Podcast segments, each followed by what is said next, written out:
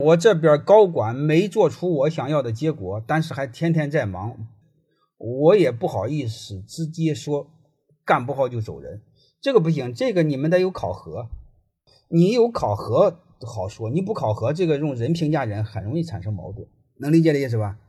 你不要用人评价人，用制度评价人，用规则评价人，能明白了吗？如果那种情况下不行，走就走了。还有一个，你用好我上次专门讲的。官兵互选，双向选择。你比如说高管做不出结果的话，就没人选他，他自己就下来了。你最好不要用你干他。